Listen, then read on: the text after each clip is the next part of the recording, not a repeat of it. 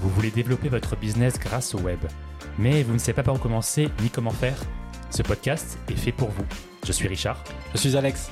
Ensemble, on va parler bonnes pratiques en matière de marketing sur Internet. L'objectif? Vous donner les clés pour agir et avoir plus, de, clients, grâce au web. Allez, c'est parti. Dans un projet web, les aspects techniques et créatifs sont souvent ceux qui nous mobilisent le plus. Il est facile d'oublier un autre aspect tout aussi important, celui de la conformité. Les mentions légales, la politique de confidentialité, les conditions générales d'utilisation et de vente, autant d'éléments sur lesquels il est important de bien travailler pour éviter les problèmes et les sanctions. Que risque-t-on? Comment faire pour se prémunir? Par où commencer? Pour répondre à ces questions, on reçoit dans cet épisode Marianne Vendier, juriste spécialisée dans le droit du digital.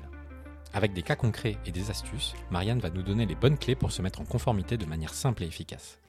Salut Marianne. Salut Marianne. Salut à tous les deux.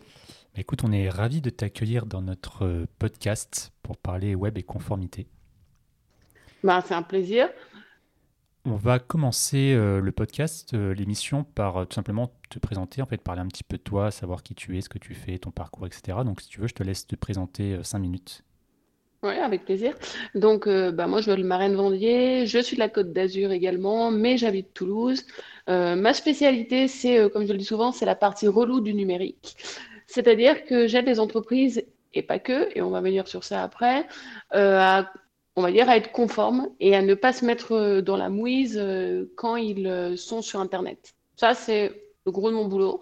À côté, ce qui sous-entend, on va dire, RGPD, ce qui sous-entend outils sécurisés, etc. Mhm. Bonne pratique. Après, je suis également médiatrice qualifiée, ce qui veut dire que j'ai suivi un diplôme universitaire de deux ans à côté d'avocats, euh, de magistrats à l'IFOMEN, et euh, je fais de la stratégie. Tout ça après avoir eu euh, une expérience de moi, personnellement, 15 ans dans le numérique. Ça, c'est ce que je fais. D'accord. Qu'est-ce que je peux te dire d'autre? J'habite Toulouse actuellement, mais je me déplace et j'accompagne des personnes de partout en Europe. Et même en dehors de l'Europe maintenant. Ok. Tu as, une formation donc Avocat, juriste, c'est quoi exactement l'intitulé? Non, alors moi je suis pas avocate, je représente personne. Euh, par contre, en fait, si tu veux, la, particularité de, mon profil, c'est que je suis vieille par rapport au digital. Je dis souvent que moi j'ai rencontré Britney Spears avec des cheveux, sans cheveux et de nouveau avec des cheveux. euh, pour faire très simple, si tu veux, il n'y avait pas de master en droit du numérique quand moi j'ai commencé à être spécialisée dans le numérique. Ce qui fait que j'ai fait toutes les formations à côté, que, euh, que ce soit ben, lié au RGPD, donc par rapport au DPO, donc Data Protection Officer, que ce soit l'OMPI. Je vais accompagner des juristes et des avocats. Donc, euh, et je suis experte technique, ce qu'on appelle une experte conseil. en ce moment, voilà, c'est ce que j'ai fait également ce matin. Je suis en train de valider le diplôme universitaire d'expert de justice pour euh, valider l'inscription en tant qu'experte judiciaire à la Cour d'appel. Voilà. Ok, super. Bah, du coup, c'est bien parce que tu es, euh, à notre, en tout cas à notre sens, tu es la personne idéale euh, pour parler de ce sujet justement de, conformité web. Et donc, dans un premier temps, pour parler de, ce sujet, je voulais enfin, on voulait voir avec toi en fait les enjeux, en fait, quels sont les enjeux du droit? Déjà, peut-être définir aussi quels sont voilà ces différents droits. Il y a notamment les conditions générales de vente, conditions d'utilisation, mention légale, etc., etc. Donc peut-être nous décrire un petit peu, on va dire, le, champ de, tout ça et pour nous expliquer voilà, les, enjeux en fait. En fait, pour faire très simple, quand on parle de euh, droit du numérique, c'est une erreur de langage. Parce qu'il n'y a pas de droit du numérique à proprement parler. Hmm. En France, il n'y a pas de spécialité droit du numérique, ça n'existe pas. Il n'y a pas le, comme le droit pénal ou le droit civil. Par contre, comme ben, vous le savez certainement, le numérique qui s'est intégré dans la vie de tous les jours, ben, le droit du le numérique s'est intégré aussi dans le droit, ce qui fait que euh, toutes les normes ont été mises en place pour que ça fonctionne également sur les supports web. Exemple tout bête, si tu imprimes un flyer dans la rue, tu dois expliquer qui a imprimé et qui tu es. Mmh. Toi, en tant que, on va dire, la personne qui a demandé à imprimer, ben, si tu as ton support web, tu dois dire qui est ton hébergeur, donc qui te permet, entre guillemets, d'imprimer ou d'avoir une impression, hein, entre, vraiment dans le terme pur euh, de la visibilité, mhm. et euh, qui tu es aussi. Tu vois, ça fait typiquement, c'est un exemple qui peut te permettre de comprendre en fait que euh, on est sur une transversalité. Tu peux avoir du droit numérique, si on cite Eddie de Preto avec tout bonnement ce qui s'est passé en décembre quand il avait été insulté, tu sais, par rapport à ses choix, à ses orientations sexuelles. Mmh. C'est passé au tribunal judiciaire et ils ont eu de la prison avec sursis. On peut parler de ce qui s'est passé dernièrement avec Squeezie et les autres créateurs de contenu. Je ne sais pas si tu en as entendu parler. et notamment sur les accords et la valeur des accords qui sont donnés sur le web. Mmh. Mmh. Donc, si tu veux, on est dans une logique de ce qui se passe en ligne à la même valeur qu'hors ligne. Donc, il y en a de partout. Et alors ça, ça se, ça se, concrétise. Donc là, je, parlais euh, notamment des conditions générales, etc. Il y, a, il y a beaucoup de choses et des fois, ça, on peut mélanger, surtout quand on ne connaît pas bien le, sujet, on peut mélanger toutes ces choses, peut-être éventuellement, par exemple, sur un site web. Je pense notamment au site web parce que moi, c'est mon travail. Euh, on peut voir sur des sites tout qui est mélangé en une seule page, par exemple. Est-ce que tu peux nous expliquer un peu les différences? En fait, ça va être des choix en fonction de ce que fait le site. Plus euh, ton site il est complexe, plus il va vendre en ligne, plus moi personnellement, même de façon euh, de lisibilité par rapport à l'utilisation et même par rapport à ta stratégie à toi de vente, plus il va mieux valoir avoir euh, différents liens qui renvoient en fait à différents points. Donc, par exemple, le site a un formulaire il vaut mieux avoir une politique de confidentialité que tout ce qui est conseil général d'utilisation et dedans une grosse partie de données personnelles, même si de toute manière, il va falloir les reprendre. C'est bien de le spécifier parce que de, tout, de ce qui est valable en fait dans la vie de tous les jours est valable aussi en ligne. Il faut qu'il y ait mhm. une, une connaissance et une information facile à en fait facile. Donc euh, plus c'est clair de ton côté en tant qu'entrepreneur, plus de l'autre côté, on ne pourra pas dire ah mais je n'étais pas au courant. Finalement, c'est l'usage et les fonctionnalités euh, qui sont présents sur ce site, comme pour euh, tout service, même physique, quelque part, qui vont euh, impliquer la création de tel ou tel document qui permettent justement d'informer le public et savoir exactement quelle est la relation en fait qui est établie. C'est ça? C'est ça. Après, il y a des obligations claires, enfin basiques, c'est-à-dire que les mentions légales, ben, il faut qu'elles y soient. Voilà.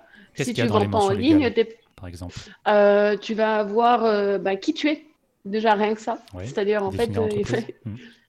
définir mon entreprise, savoir qui héberge. Donc, tu, vas permettre en fait à l'utilisateur de savoir si c'est en Amérique, en France ou euh, en dehors même de ces deux pays que sont hébergées ces données. Hmm. Tu vas également l'informer euh, un petit peu de ce que fait le site. C'est-à-dire qu'en fait, quels sont les services que donne ta société. C'est-à-dire que même si tu ne vends pas, au moins expliquer en fait dans la globalité, ben voilà, en fait, ma société XY, elle fait euh, ce service euh, création de web, elle fait euh, définition de l'image de marque, charte graphique, etc. Voilà. Ensuite, tu vas pouvoir expliquer si tu utilises ben, typiquement des cookies, si de base tu récoltes de la donnée activement ou pas. Tu vas également pouvoir borner tes responsabilités et en fait sécuriser aussi ce que tu crées toi sur ton site. Parce qu'en fait, les gens, on appelle un site vitrine un site vitrine parce que c'est une, boutique en ligne en fait, un site. Mm-hmm. C'est la vitrine de ta boutique en ligne. C'est pas parce que en fait il n'y a pas de bureau physique que en fait on ne représente rien. Il faut imaginer le web comme une comme euh, alors peut-être pas les Champs-Élysées mais on va dire aller la Croisette et euh, chaque euh, chaque nouveau site c'est une des fenêtres avec une boutique. Voilà. Donc les mentions légales donc si on comprend bien là c'est pour présenter l'entreprise ce qu'elle fait etc. ensuite il y a d'autres cadrer aussi hmm. cadrer aussi ça vous permet de vous cadrer à vous, c'est-à-dire euh, savoir exactement ce que vous faites, savoir exactement ce que vous faites avec euh, bah, une visite d'internaute, ah euh, protéger également ce que vous développez sur votre site puisque c'est de votre propriété. Mm. Vous avez, voilà. également mettre, mettre en lumière le fait qu'il y a une obligation de médiation. peu importe si vous en fait vous êtes un e-commerce ou pas, vous avez l'obligation, on va dire, si vous êtes un acteur professionnel et non pas une personne qui a décidé euh, de faire euh, son carnet intime sur le web, euh, d'avoir un médiateur en cas de litige. Un médiateur, qu'est-ce que c'est? C'est ce qu'on appelle un tiers indépendant voilà, de, confiance. depuis 2019, avec le règlement européen Plateforme to Business, on a l'obligation en tant qu'acteur du numérique d'avoir des personnes qui nous représentent. Pas dans le sens que le médiateur représente une personne, mais avoir une personne euh, avec qui vous avez souscrit des services et qui euh, sera apte à euh, venir vous accompagner en cas de litige pour trouver un accord à l'amiable. Donc ça, ça concerne toute entreprise qui aurait une présence sur le web. Ouais. Ok. Oui. Et, la dernière, et le dernier point, c'est ce qu'on appelle la clause attributive de compétence. Qu'est-ce que Dit c'est en donc jargon un peu moins barbare, c'est simplement le choix du tribunal compétent en cas de litige. Donc Voilà. tout ce que tu viens de dire là, c'est donc fait partie des mentions légales. C'est quelque chose en fait qui est, qui est obligatoire sur les sites web, dans tous les cas? Oui, oui, ça c'est le basique du basique du basique. Voilà. Après, en fonction de ce que fait le site web, en fonction des, euh, des interconnexions, des API qu'on va avoir sur le site, eh ben, il va y avoir des choses à ajouter. C'est pour ça que bah, moi, mon rôle notamment, c'est de compléter le travail d'avocat. Donc de dire, voilà, regarde, là, il y a le site, euh, il y a Facebook qui remonte automatiquement, il va falloir Mhm. que dans les mentions légales, euh, il y ait une phrase qui reformule, etc. Et c'est Ce- là que ça ce se complexifie. Et c'est là que, et c'est là que ça de- commence à devenir un sac de nœuds parce qu'il faut avoir autant de connaissances dans le droit que de connaissances dans le numérique. Et c'est Ouais. pour ça qu'il y a des experts techniques. Avec, Complètement. avec, avec en plus cette dimension dans le numérique où on est presque systématiquement international, avec des services qui sont partout, et avec peut-être justement, donc tu parlais de juridiction, euh, avec des juridictions différentes, Alors- des droits différents. Comment, comment ça se Ouais, passe? alors je vais, je vais, euh, je vais t'arrêter sur ça parce qu'en fait, Ouais. il y a une- un principe en droit du numérique euh, qui s'appelle l'activité dirigée, Qui est le, un des principes, on va dire, euh, si, si ce n'est pas le principe de base du, euh, du droit du numérique, qui en fait euh, explique simplement que ton site web, en fonction de la langue, en fonction, euh, tu vois, des informations que tu vas donner, si tu écrit en français, on va partir du principe que ta cible est francophone. Alors, ok, potentiellement, on va, on ne sait pas si elle est belge ou si elle est suisse ou si elle est québécoise. Par contre, voilà, toi, consommateur, tu veux acheter une paire de chaussures qui coûte moins cher au Japon. Le site est en japonais, c'est, tu te fais arnaquer. C'est pas parce que le site n'était pas conforme, tu peux pas te plaindre, c'est toi qui as pris le risque. Ouais. Tu vois?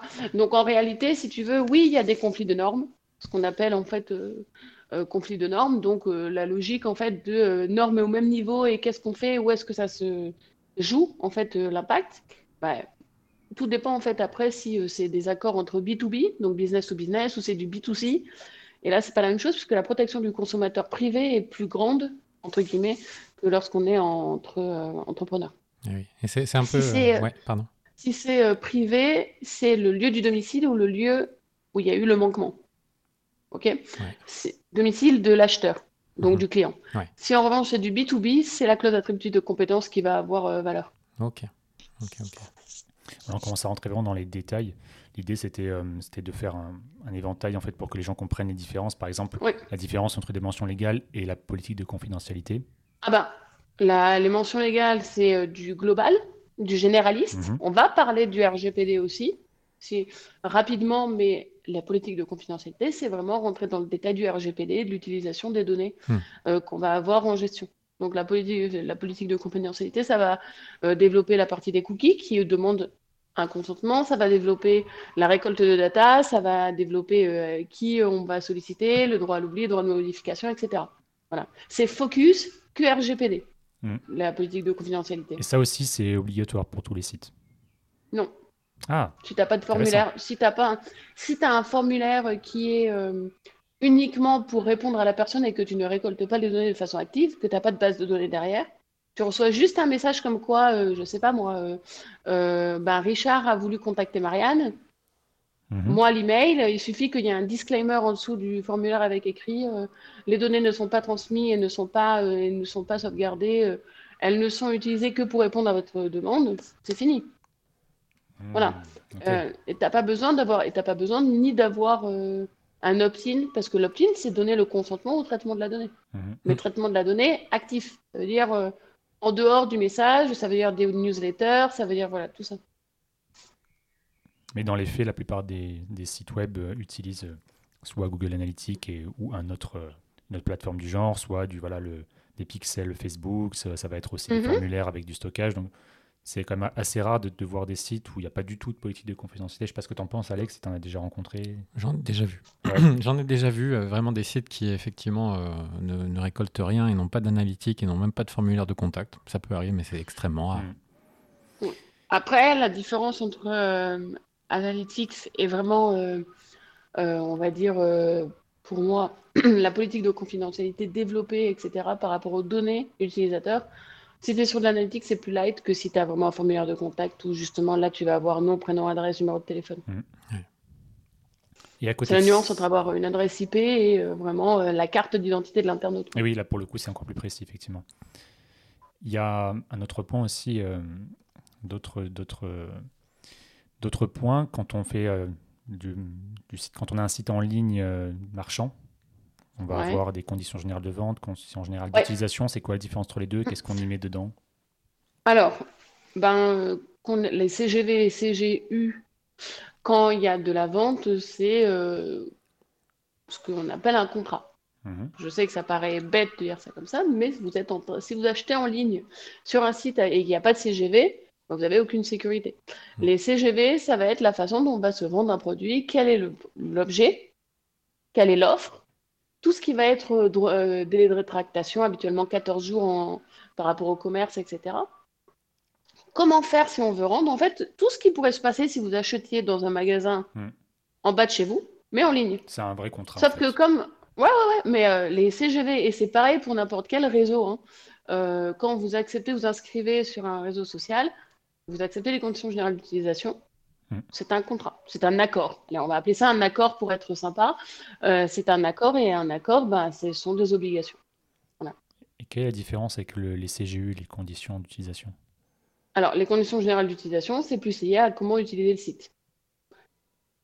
Et alors ça, c'est quelque chose qui se, qui se voit sur des sites vitrines aussi, ou est-ce que ça va être juste du, On peut l'avoir, mais euh, c'est quand tu as des sites vitrines avec plusieurs, euh, plusieurs pages où tu as potentiellement des, des compilations de listes, des choses où tu peux, toi, envoyer, euh, demander un devis par la suite.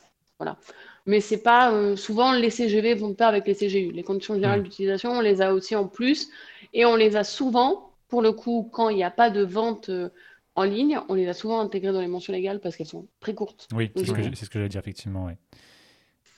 Ok, on a fait quand même le tour sur les principaux, je crois, euh, les principaux, les principales pages, en tout cas sur, euh, sur le web qu'on peut avoir. Mais là, pour moi, ce qui est vraiment important, euh, c'est de comprendre déjà dans un premier temps qui ça concerne exactement et pourquoi en fait c'est important de, de parler de ce sujet, de bien comprendre et de bien se mettre en, en légalité. Donc déjà, premièrement, Bah. euh, bah, ça concerne qui? Tout le monde. C'est-à-dire qu'en fait, je sais que c'est quand on fait du web, c'est quand on, on se lance dans le commerce. Du commerce électronique, mais ça s'appelle du commerce quand même. Mhm. Quand il y a un truc qui se passe après, ben, c'est dans la vraie vie. Et donc, en fait, c'est euh, du moment qu'on a un site, ça concerne tout le monde. En fonction justement des fonctionnalités que vous développez, vous, de votre côté, ben, euh, il va y avoir plus de choses à faire du côté euh, de la conformité. Mais c'est c'est simple, hein. Enfin, en tout, j'ai envie de dire, c'est c'est proportionnel à votre travail. Plus votre travail il est complexe, plus derrière, vous allez avoir vous aussi, en fait, euh, ben, besoin d'être tranquillisé aussi des deux côtés. Voilà. Quand tu dis tout le monde, c'est toutes les personnes qui créent un, un site, qui ont un service en ligne, en fait. Toutes les personnes qui ont, toutes les personnes qui ont envie d'être euh, ben, mis sur le gros annuaire euh, mondial qu'est Google. Mm. Donc toutes les personnes qui ont envie d'être répertoriées et qui, euh, d'une façon ou d'une autre, affichent leur, leur euh, ou elles personnellement, si tu deviens une personnalité publique, Mhm. ou, euh, ou leur entreprise, pour vendre ou pas des services. Ok, donc au final, euh, ça concerne tous les, toutes les entreprises qui veulent, euh, qui ont un site vitrine et qui veulent voilà, se faire. Au se minimum, un site vitrine. Oui, Ouais, tout le monde. Toutes les, enfin, quand moi je dis tout le monde, c'est toutes les personnes utilisant euh, Internet, non pas comme un utilisateur lambda pour vérifier, mais euh, tout- qui utilisent de façon active. Qui partagent quelque chose, quelle qu'elle soit finalement. C'est ça, c'est ça.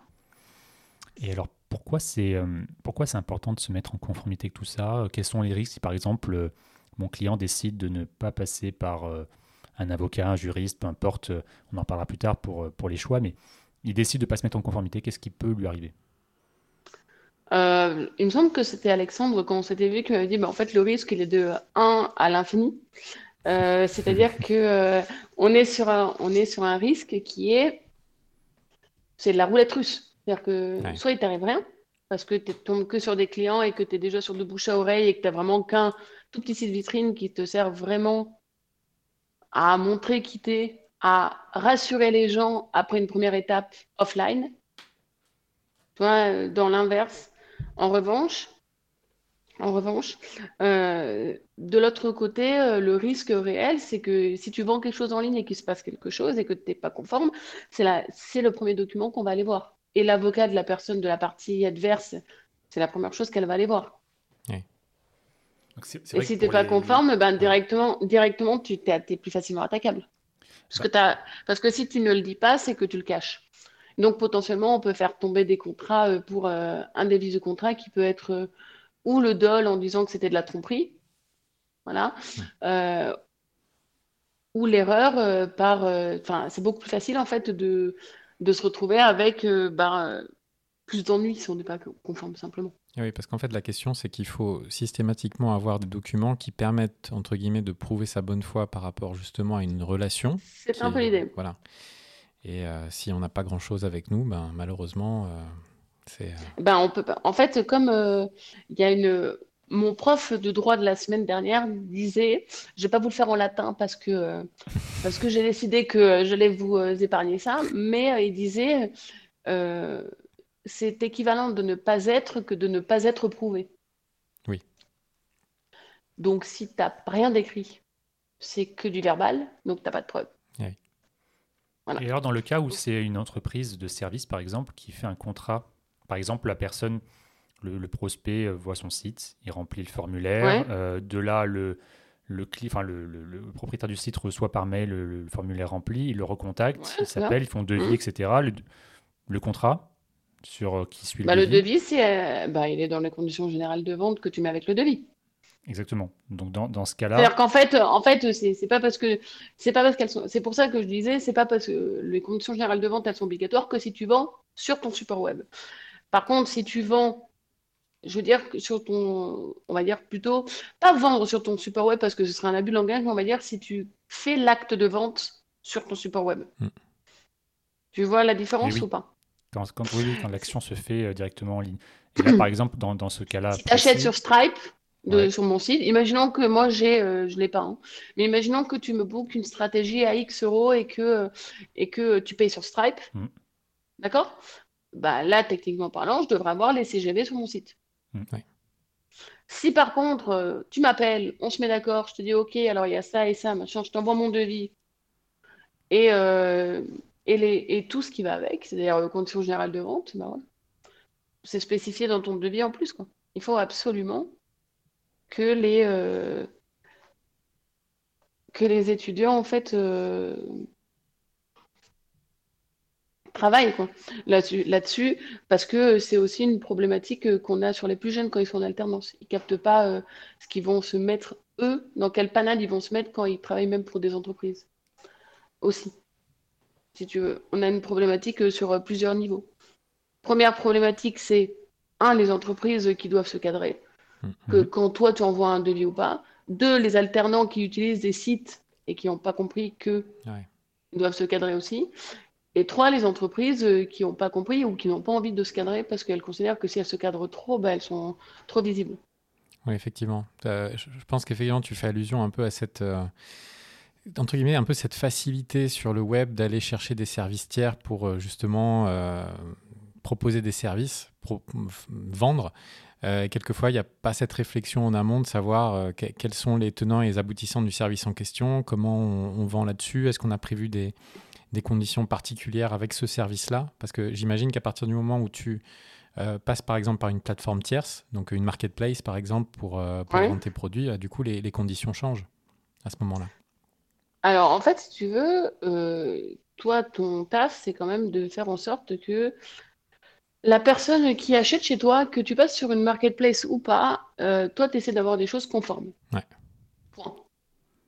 Tu es responsable un peu de ce que. Si, en fait, euh, tu vends. Euh, comment je peux te donner ça? Si tu vends un truc bien, mais que tu utilises un, dealer, entre guillemets, hein, mhm. de coq, bah, c'est quand même un dealer de coq qui vend ton produit.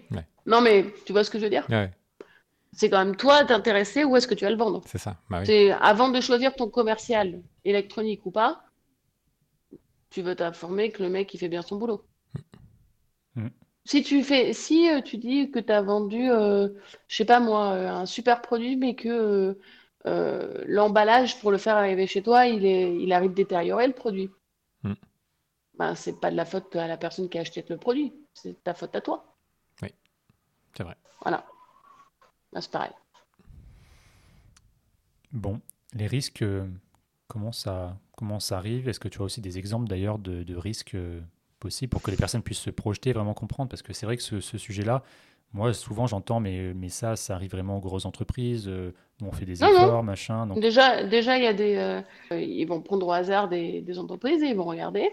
Ensuite, euh, l'autre chose qui est importante, c'est que tu vas te retrouver avec des cas où tu as, des, en fonction de l'activité que tu as, tu peux être dans une activité qu'on appelle régulée. Par exemple, je pense euh, notamment au vin, à la santé, au transport, etc. Ce sont Ouais. des activités régulées. Une activité régulée, c'est-à-dire qu'en fait, les acteurs du, du marché ne sont pas capables de gérer leur concurrence, l'offre et la demande de façon, je veux dire, presque, c'est pas le terme, hein, mais honnêtement. Disons qu'il peut y avoir des ententes il peut y avoir une concurrence déloyale.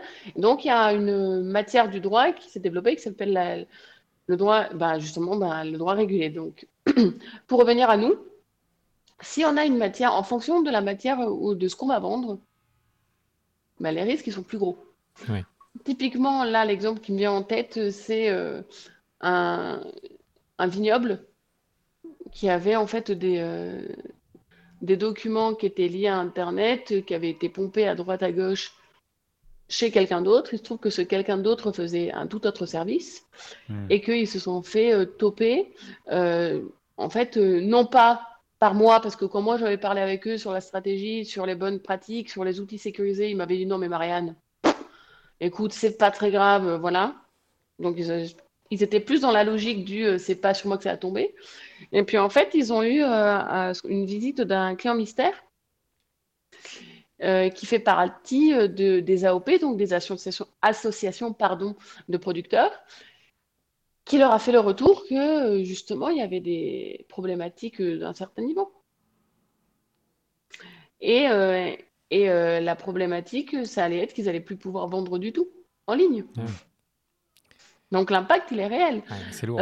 Concernant la CNIL et donc la politique de confidentialité et le RGPD, n'importe qui peut aller euh, en fait euh, informer la CNIL qu'il y a une faille. C'est euh, la CNIL, donc la Commission nationale informatique et liberté. Vous avez fait, il me semble, un épisode du podcast dessus. Effectivement. Ouais, de, vous avez, c'est une entité indépendante. Hmm. Donc on peut aller porter plainte à la CNIL. On peut également aller balancer son concurrent à la DGCCRF s'il n'est pas conforme. Ça arrive. Et et j'imagine que ça doit. Et ça doit- arrive. Ouais. Et ça arrive très souvent même. Ah oui. Voilà. Tu as, des, euh, Donc, t'as euh, en tête des, des, des idées de condamnation euh, chiffrées? Parce que bon, je, je sais que les gens qui nous écoutent aiment bien euh, les chiffres. Est-ce que tu as en tête toi, des, des, des condamnations, des amendes euh, je peux te donner euh, celle que j'ai vue dernièrement de City Scoot euh, Ah oui. euh, par la CNIL. Vous voyez ce que c'est. City Scoot? Ouais, je l'ai vu passer aussi, celle-là. Qu'est-ce qui s'est passé? City Scoot, euh, brièvement, donc c'est de la location de scooters. Voilà. En ville, histoire de ne pas avoir sa Vespa, ben, on prend un City Scoot. Euh, ils se sont pris euh, 125 000 euros d'amende parce qu'ils géolocalisaient de façon systématique leur, euh, ben, leur utilisateur. Dit encore autrement, ça s'appelle avoir un mouchard en fait euh, dans son téléphone. Et ça, ça c'est le genre de- d'amende qu'on peut avoir. Et la CNIL, euh, j'ai fait un article dessus mercredi. J'ai, bah, je vais vous poser la question à vous aussi. Selon vous, euh, la CNIL l'année dernière a, a au total mis un montant de combien en euros d'amende? Oh, c'est en millions. Alors, est-ce qu'on compte euh, Google et tout ça? Les, les Tu comptes? Elle a dit la- les amendes. Au global. Combien? Sur un an. Sur un an, est-ce que vous voulez des aides? Est-ce que vous voulez des propositions? Alors, juste avant, parce que j'aime bien les défis, moi je vois ça en, en centaines de millions. Oui, moi aussi. Enfin, du coup, en dizaines de millions. Moi, Dizaines, toi? Ouais, moi, Ah, je vois plutôt en Enfin, centaines. quand je dis dizaines de millions, ça veut dire que ça ferait un 150 millions d'euros ou Ah, quelque chose comme ça. ah, ouais. Moi, j'aurais dit un truc comme ça. Décidez-vous. Il va falloir que vous On a, on a choisi maintenant. C'est-à-dire c'est- qu'en fait, euh, trancher. vous avez décidé quoi? Moi, j'ai décidé plusieurs centaines, je sais pas combien, je dirais les 300 millions. Et parce non, qu'en c'est fait, moins quand même. hein. Parce qu'en fait, je, je compte Google, tout ça dedans, qui sont, qui prennent Ouais, des ouais. grosses. euh, Ouais, mais euh, quand même, même avec Google, tu n'arrives pas à... Moi, Ah. Comme on est dans une ouais. logique d'activité dirigée, Ouais. ce que je vous ai parlé, ce dont je vous ai parlé avant, la CNIL, c'est une entité qui est que pour le territoire français. Google, c'est ici, c'est mangé 15 amendes des différentes CNIL. C'est Ah. pas ce qu'on va compter. Hmm. On va compter que sur le territoire français. Donc, quel est votre... quels sont vos derniers mots? Du coup, je me range du côté d'Alex. Moi, mon dernier mot, c'est. C'est-à-dire 100 Moi, moi, je dirais 100 millions d'euros. Voilà, Voilà. voilà. C'est plus de 101 millions d'euros juste l'année dernière. 120 ou 101 101, 100. 100. Oh, J'étais dans le bon range. Ah, Incroyable. Incroyable. J'ai bien fait de me fier à, à ton idée finalement. Et, et je, je- Voilà. je- je tiens à dire que je n'ai pas triché. J'espère bien. J'espère bien. Donc voilà. Donc euh, en fait, euh, pour expliquer, voilà, pour les chiffres, ils sont pas peu. Et en beaucoup, plus de ça, on prend, euh, dans un premier lieu, là, on parle de chiffres, mais je vais vous parler d'un autre, euh, d'une autre problématique qui est l'irréputation, puisque une des mesures en fait de la CNIL, c'est de publier. Parce qu'on est dans la, la publicité du droit est une, euh, fait partie de la France. hein. Rendre publiques les choses et parce que de toute manière, nul n'est censé ignorer la loi, donc la publicité joue un rôle important. Oui. Quand il y a des mises en demeure publiques, ça entache également en fait toute la, tout ce qui est notoriété de la marque. Et en fait, les impacts, c'est peut-être pas l'amende pure de, euh, de la CNIL, mais derrière, en tout cas, il y a des pertes de vente, c'est clair. Ah bah Je veux dire, l'exemple de Google avec Google Analytics et Matomo, elle est euh, assez considérable, puisqu'en effet, Matomo a mis comme, euh, comme, on va dire, je sais pas comment mettre ça, mais elle a presque mis un écusson sur son site. La société, donc c'est une société euh, néo-zélandaise, hein, Matomo, elle a mis une- un écusson en mettant CNIL compliant. Et oui, donc ça, ça sous-entend que un certain Bah, service autres- de Google euh, ne l'est pas. Faut, dites encore autrement, oui. Voilà. Donc c'est un peu comme ça que ça fonctionne, oui. Mais c'est sûr qu'il y, a il y a des dommages collatéraux, effectivement, en termes d'image, euh, lorsque, lorsqu'on a des news comme ça. La preuve, c'est que là, pour CityScoot, c'est, euh, en plus, c'est, c'est dans les journaux. hein. Bah, c'est ça. Euh, mais il y a eu, mais on peut en citer plein d'autres. Infogreffe a été chopé, donc euh, voilà. Euh, on a eu EDF qui en a eu, qui a eu une très grosse amende. Euh, on a eu une autre, euh, on a eu également une, une amende qui est intéressante, qui est d'une d'une nouvelle, enfin c'était une plateforme américaine qui permettait la reconnaissance faciale à travers des photos qu'elle avait euh, chopées en ligne. Hmm. Euh, des fois, euh, quand j'entends ça, je me dis, mais à quoi ils pensent C'est quand même dingue. Bah, il pense, euh, il pense qu'il y a, euh, j'ai vu hier, euh, pour pas te mentir, euh, sur TikTok, une vidéo d'un gars qui euh, mettait en lumière une autre, une autre IA, puisque c'est la mode des intelligences artificielles, qui, euh, qui à travers une seule photo, tu fais, fais ton selfie, il te retrouve les photos où tu étais déjà présent. Ah oui, C'est à ça ouais, je pense. je vois, je vois l'idée. Ouais. Donc, euh, donc en fait, il y en a plein et ça va dépendre de... Et les montants vont dépendre de, euh,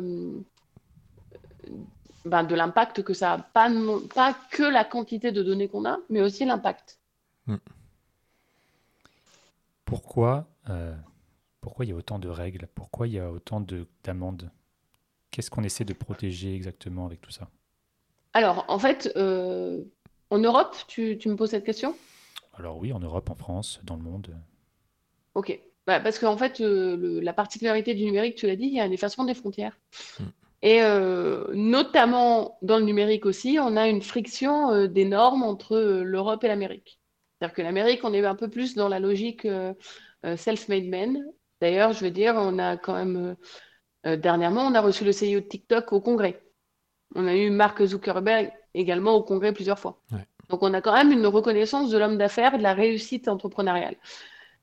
En France, on est sur de la protection consommateur et la preuve est que ben, euh, la loi qui est en train de sortir sur les influenceurs, c'est pas pour cadrer leur, c'est pour cadrer leur job, mais c'est surtout pour protéger l'internaute. Hmm.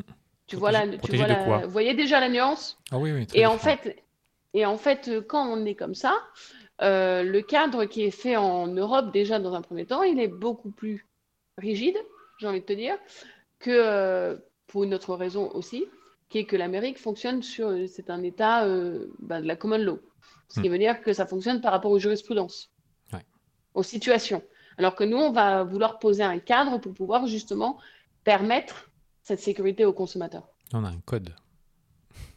Un code Ah ouais, ouais, c'est règles. ça. ouais, Oui, Ouais, il y a des codes, c'est- c'est c'est ça, très différent. exactement. l'approche est différente, ouais. Comme, euh, comme euh, au le, enfin, l'Angleterre, le UK, donc, a plus de, de au niveau de son droit est plus proche de l'Amérique que la France. Sur la façon en fait de légiférer, etc. Mais ça fait un pont direct avec ce qui me vient à l'esprit. C'est par exemple, tu vois, les, les IA. dernièrement, il y a Sarah Anderson. Est-ce que vous voyez que c'est Sarah Anderson tous les deux ou pas du tout? Non, Ça me parle pas. C'est une nana qui s'est fait connaître sur Instagram à faire des, des, comics d'une d'une brune, cheveux très courts, un peu en pagaille, les yeux un peu explosés. Ok. Voilà. Euh, elle a pas mal de, followers et elle a sorti des livres. Sauf qu'en fait, euh, elle fait partie avec deux autres créateurs, donc de BDistes, donc. Des, euh, elle, elle va faire, elle va faire clairement jurisprudence, puisqu'elle a attaqué Midjourney et Dali. Ah oui, je crois, je crois que j'ai vu ça, effectivement. Oui, oui.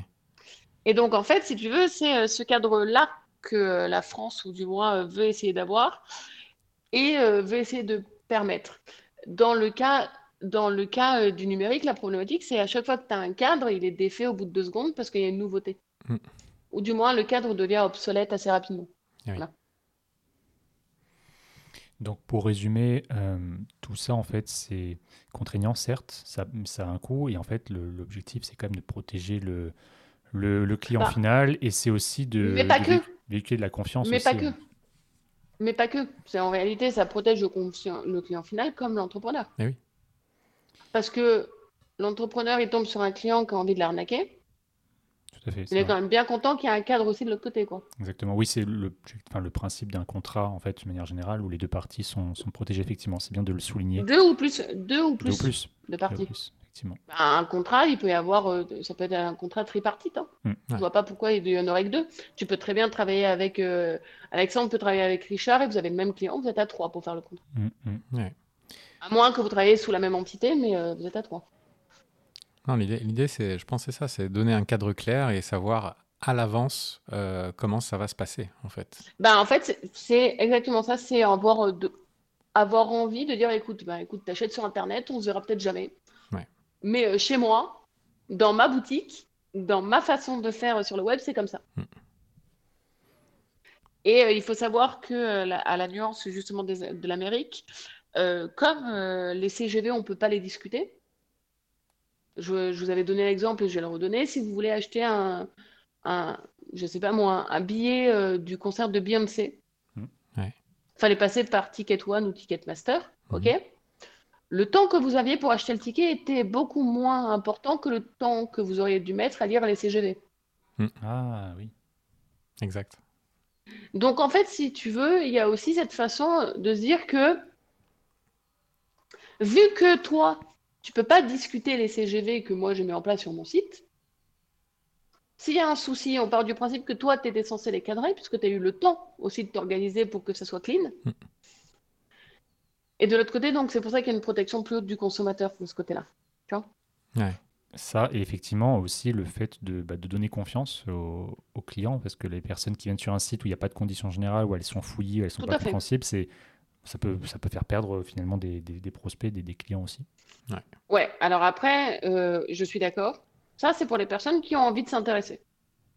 La majorité du temps, les personnes, elles vont voir ce genre de truc-là quand elles sont déjà dans le caca avec le, la personne. Et eh oui. Ou dans les journaux aussi, euh, quand euh, c'est ça. Compte, euh, des amendes qui ont, qui ont été distribuées. Quoi. C'est à ce moment-là le considère ah ouais, c'est, un peu chaud quand même, tu vois. Mais en vrai, en vrai, c'est quand même c'est cette partie là qu'il faut prendre en compte. C'est-à-dire qu'en réalité, c'est pas que pour les autres, c'est aussi pour toi parce que ça permet de borner en fait ce qu'on fait et ce qu'on ne fait pas. Donc imaginons que tu es quelqu'un vraiment de véreux qui a envie de se faire de l'argent sur ton dos et toi tu dis non mais attends, il a été clairement expliqué que, j'en sais rien, moi, je ne garantissais que le moyen et pas le résultat. J'ai dit une bêtise. Mhm. Ben, euh, techniquement parlant, ça veut dire que euh, si euh, derrière tu crées quelque chose et qu'elle est mal appliquée, ben, c'est pas ta faute. Si tu l'as pas écrit, mm. potentiellement, on peut te dire que c'est aussi de ta faute. Si t'as pas dit que c'était pas de ta faute, ça peut être aussi de ta faute, donc. En tout, tu vois, je veux dire, c'est un peu retort, mais c'est comme ça. Oui. Et ça, c'est vrai que si on n'en réfléchit pas et si on ne discute pas avec un professionnel euh, de ça, de ces stratégies-là, on n'en se rend pas compte jusqu'au moment où on en aura besoin parce qu'on est justement, comme tu dis, dans la mouise à ce moment-là. Mais ça, du coup, on en parlera un peu plus tard. Il y a aussi, ça. Hein. Mm.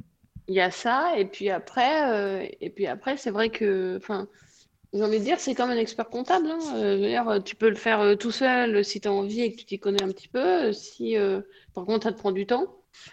Voilà. Mais il faut être sûr de son coût Mhm. Aussi. Eh oui. Euh, de l'autre côté, euh, avoir un avocat d'affaires euh, quand on est entrepreneur, ça me semble, ou du moins un contact, hein, tu vois, d'avoir d'un avocat d'affaires en cas de besoin, ça me semble pas euh, oufissime, comme le fait d'avoir une, je suppose que vous avez une assurance également euh, professionnelle. Mhm. Bien sûr. Responsabilité pareil. civile. C'est pro, ouais. Ouais, c'est ça, ouais, bien sûr. Bah, moi, moi aussi. Bah, ce genre de choses-là, ça me semble, en fait, de la, pas de la bonne conscience, mais des personnes qui ont envie de faire le boulot de façon clean. Ouais, tout à fait. D'ailleurs, euh, qu'est- qu'est-ce qu'on dit à ceux qui font des copier-coller des mentions légales CGV des concurrents? Générateur aussi gratuit. Alors, les générateurs gratuits, souvent, ils ne copient rien, mais c'est très, très, très, très, très, très, très. Je vais continuer avec quelques traits si vous voulez, mais non, c'est très généraliste. Ouais. Euh, ce qui fait qu'en fait, ça ne matche jamais avec réellement, là, ça vous protège pas réellement. C'est Ouais. bien si euh, tu commences et que tu es un étudiant et que tu veux pour ton portfolio avoir un truc qui soit cadré. Hmm. Tu vois, ok, ce que je fais m'appartient, etc., etc. Euh, pour euh, ce qui est de pomper les CGV, CGU, mention légale, etc. à ton voisin, il y a plusieurs problématiques. Problématique number one, euh, en fait, ça fait partie de la propriété intellectuelle Ouais. de l'entreprise. Donc, si toi, tu les pompes et que tu fais du copier-coller et que moi, je les retrouve sur le site de quelqu'un d'autre, je t'attaque pour contrefaçon ou plagiat. Voilà. Donc déjà, Donc, en fait, c'est euh, c'est l'équivalent de piquer un logo, quoi. hein. Donc on fait pas ça, c'est pas bien. déjà première Non, mauvaise idée. c'est- Alors, Déjà, c'est pas bien. Par contre, c'est bien d'avoir envie de les avoir. Dire, Si tu veux, c'est pas dire. bien de les voler, mais c'est déjà un pas en avant de se dire qu'il les faut. Je, je- je vais quand même. à- J'ai vu des sites où il y avait ni l'un ni l'autre, donc on va Mhm, quand même, euh, on va quand même être sympa avec eux sur ce côté-là. Donc c'est bien d'avoir eu pris conscience qu'il y avait un besoin dans notre, lieu. Dans notre épisode sur, euh, sur justement euh, le RGPD, la CNIL, en fait, on parlait beaucoup de la preuve de bonne foi, c'est-à-dire que même si on n'est pas totalement à 100% euh, OK, si on a déjà Mhm. fait des démarches, ça peut, je dis pas que ça résout tout, mais ça peut déjà permettre d'éviter des, des lourdes amendes, ce genre de choses. Est-ce que est-ce que c'est la même chose dans, dans tout ce qui est conformité web Bah, la preuve, la preuve, euh, la preuve de la CNIL, euh, ça fait partie, en fait, euh, la preuve en général, ça fait partie euh, d'une bonne volonté. Habituellement, remettre en conformité un site, que ce soit avec des outils techniques qui soient en France et pas à Pétaouchnok avec des serveurs en Amérique, etc., ça prend du temps. Eh oui. Pas parce que, pas parce que toi, tu ne sais pas ce qu'il faut faire, mais parce que souvent, les personnes qui vont utiliser le site, le temps qu'elles prennent une nouvelle habitude ou qu'elles changent leur façon de procéder ou qu'elles euh, acceptent de, je ne sais pas moi, de changer leur mot de passe tous les trois mois ou que, euh, ou qu'est-ce que je pourrais te donner comme exemple encore un peu plus parlant, euh, ou simplement, voilà, pour te donner un exemple tout bête, simplement qu'elles acceptent de, de ne plus utiliser leur téléphone pro ou perso pour utiliser, pour appeler, on va dire plutôt un téléphone perso, pour appeler des, des contacts pro. Ok. Tu vois? Tout ça, ces petites habitudes-là, ça prend du temps. Donc la CNIL et les autres entités, elles le savent. Si toi, tu as des preuves comme quoi tu étais en train de mettre en place des actions Mhm. ou des mesures et que tu peux le prouver, ils vont te laisser du temps. Et habituellement, de toute manière, quand euh, la CNIL te tombe dessus, habituellement, elle te demande, elle te dit pas, euh, t'as pas une amende directement. Tu as quand même un, un temps pour euh, te remettre en conformité. Oui, oui, d'accord.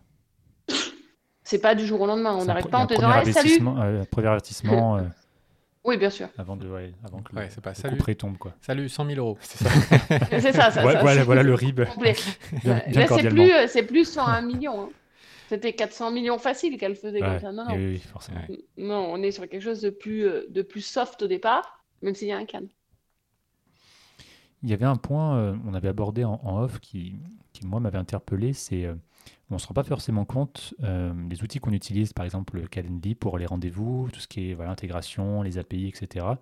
Et au final, ce sont des choses qu'il faut aussi euh, stipuler, et c'est peut-être des erreurs que tu dois voir aussi souvent, toi, avec tes, euh, tes, tes cas clients. Ben, en fait, euh, la problématique souvent, c'est que les stratégies qui sont mises en place, elles sont très bien au niveau commercial, mais euh, on fait évoluer le site web, mais on oublie que tout le reste doit évoluer en parallèle. Mm. Donc, si on utilise un Calendly, il faut se rappeler que Calendly, par exemple, c'est euh, les données sont hébergées States. en Amérique.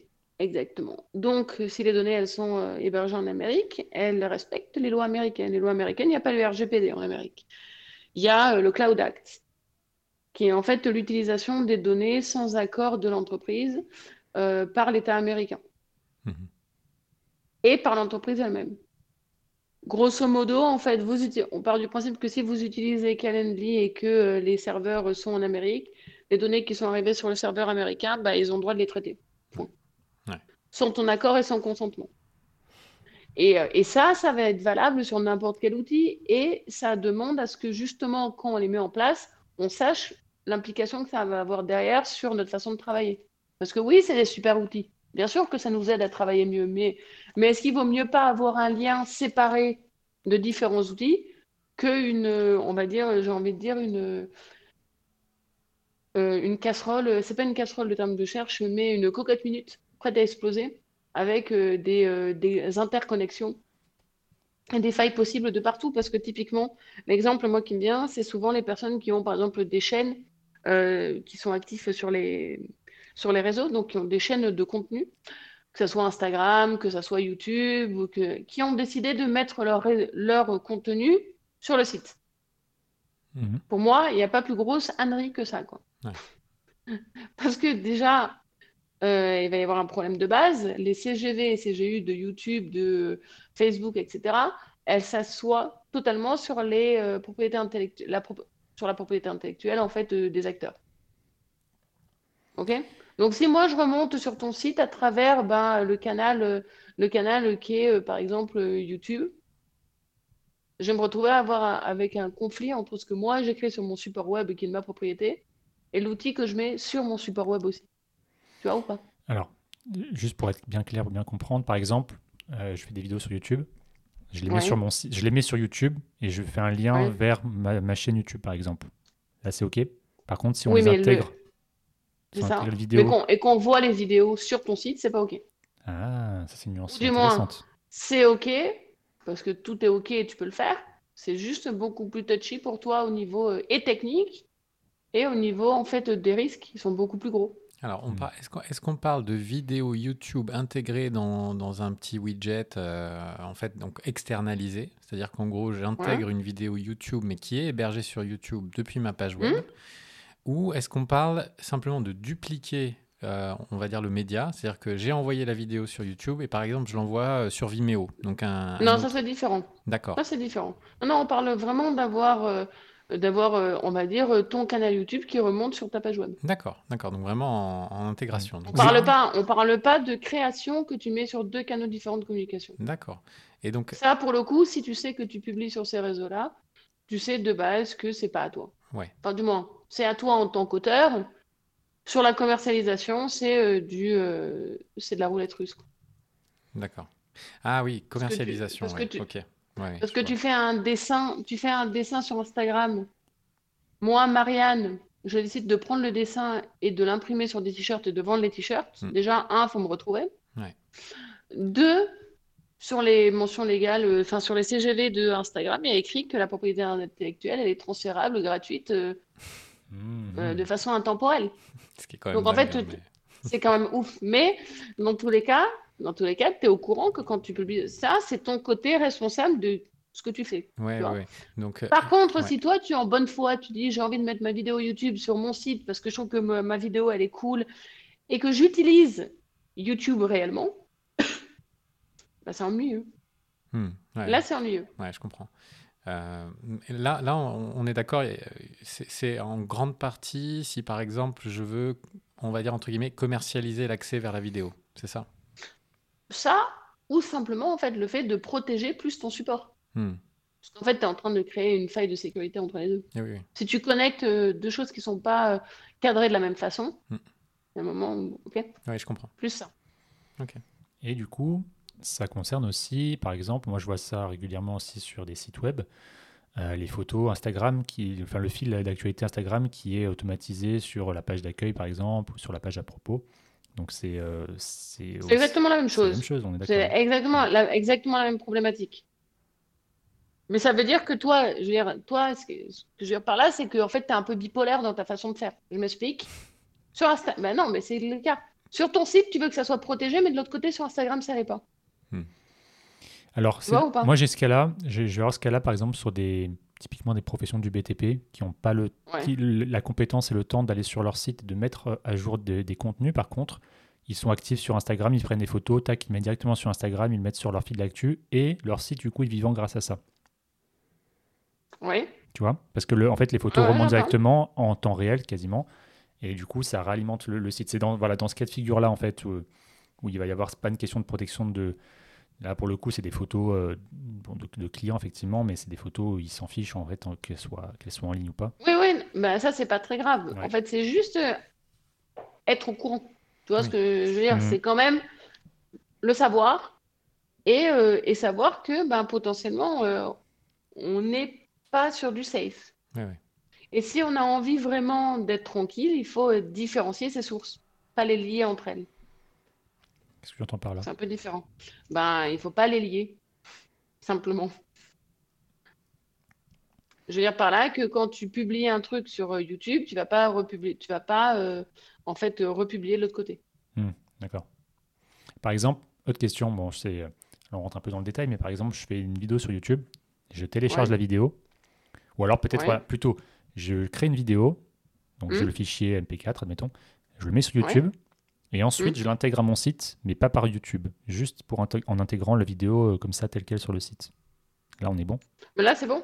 Ouais. Là, c'est bon. La seule chose, c'est que euh, il faudra voir maintenant où est- si on te pique ta vidéo, parce que tu as fait un truc très cool, imaginons qu'on te vole ta vidéo, il Mhm. faudra savoir d'où ils l'ont trouvée.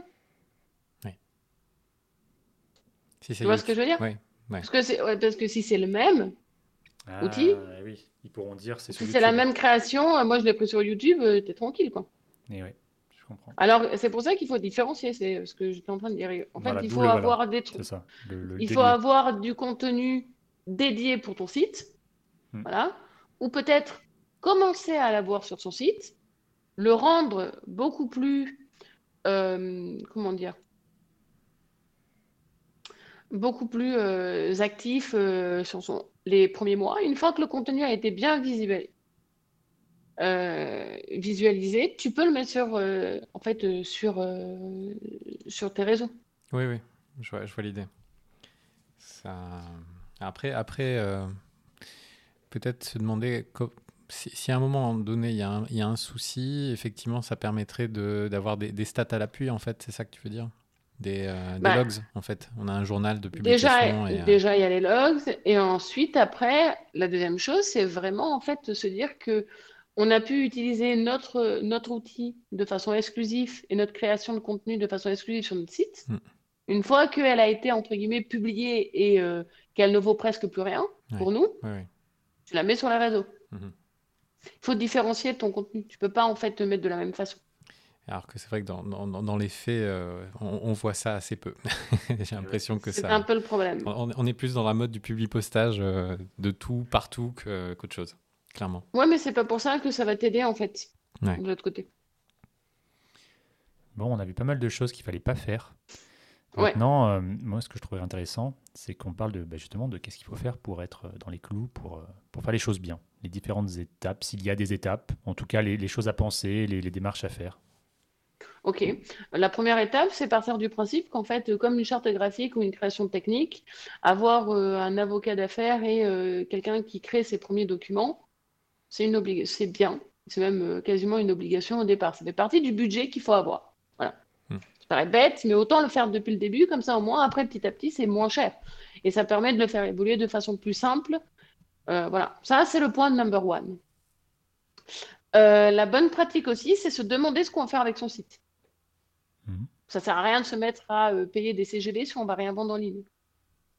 Ouais.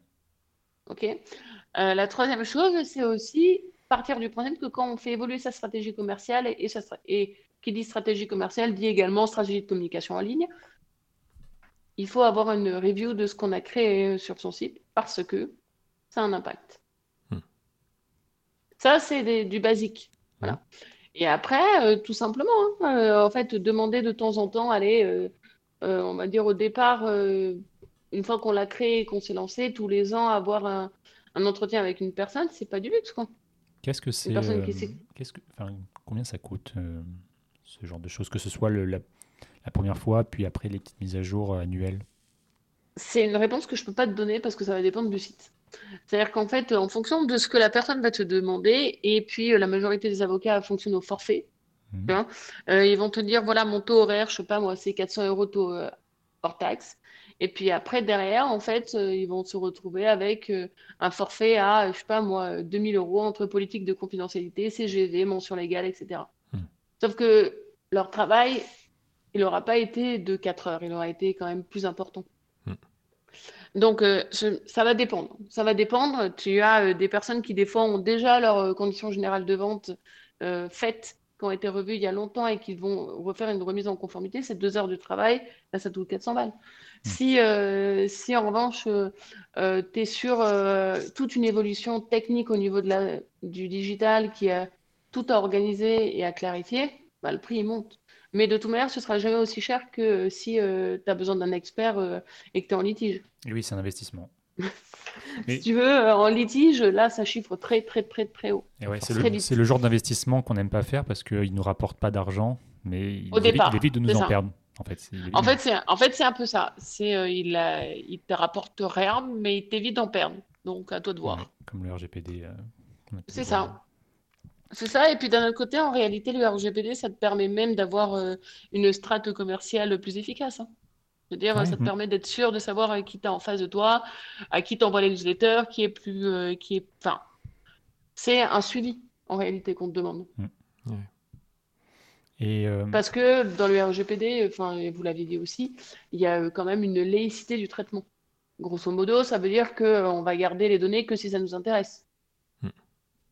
Ben voilà. Donc ça, c'est euh, le truc, euh, le truc à prendre en compte, c'est ça. Et euh, on appelle qui pour tout ça?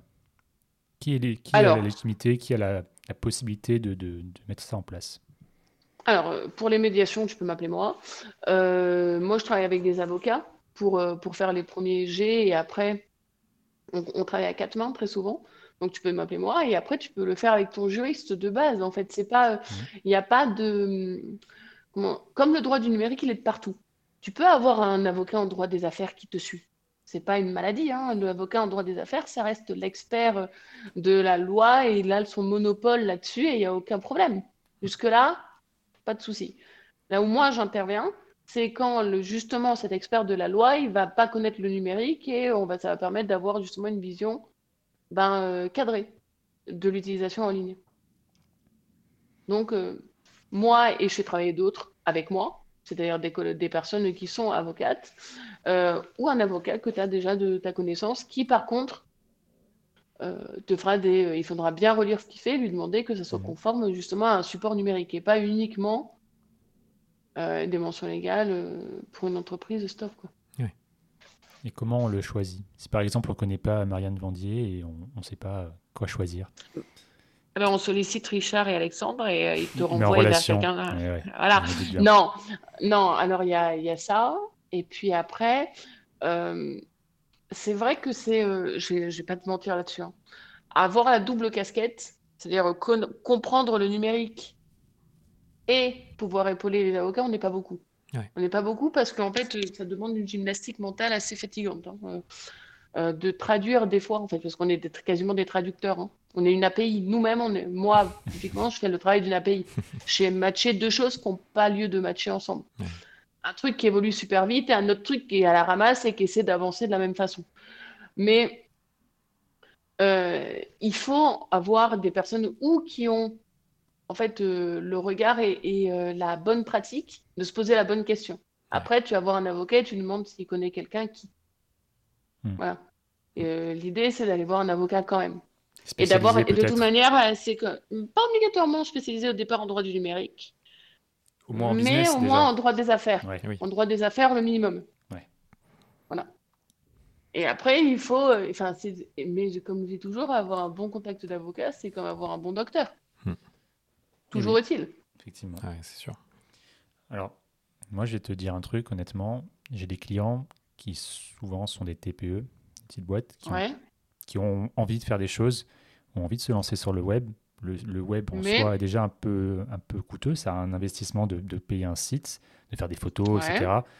Et il y a en plus, quand on leur parle en plus voilà, de la maintenance, puis surtout euh, de, la mise en conformité, de tout ça, est-ce qu'il y a peut-être quelque chose, un, je sais pas, un kit de débutant en fait pour les petits budgets pour déjà, faire les premières choses euh, bien? Le tout premier truc qu'il faut faire, tout bêtement, tu as euh, la CNIL qui a, pour vraiment commencer, tu vois, tu dire, OK, mhm. j'ai essayé de faire bien les choses.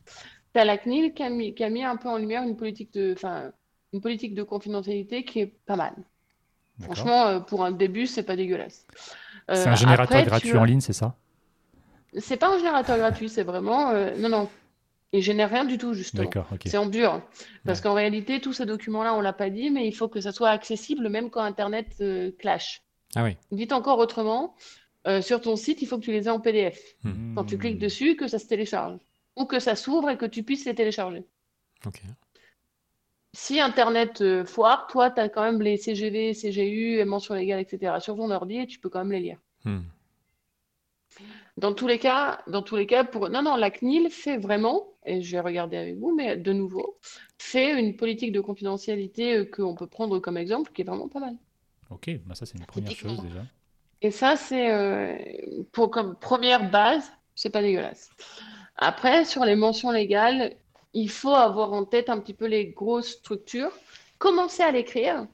C'est ce que je vous mhm. disais. C'est plus simple si euh, l'entrepreneur, alors il a naturellement pas la connaissance d'un avocat et euh, l'acte juridique, c'est pas à lui de base à l'écrire de zéro. Mais ça nous coûtera toujours moins cher d'avoir commencé un truc et de l'avoir réorganisé et de l'avoir à réorganiser que d'un truc de zéro. Tu mhm. vois ce que je veux dire? Eh Donc déjà sur son site, qui disent que c'est qui il est, où il est hébergé, qu'est-ce que fait son site, qu'est-ce qu'il fait lui comme, euh, comme qu'est-ce qu'il donne lui comme service et, euh, et, un petit peu les données personnelles, ce qu'il en fait avec de la propriété intellectuelle. Et s'il y a un besoin à laisser son email, c'est déjà un bon point tu vois, de départ.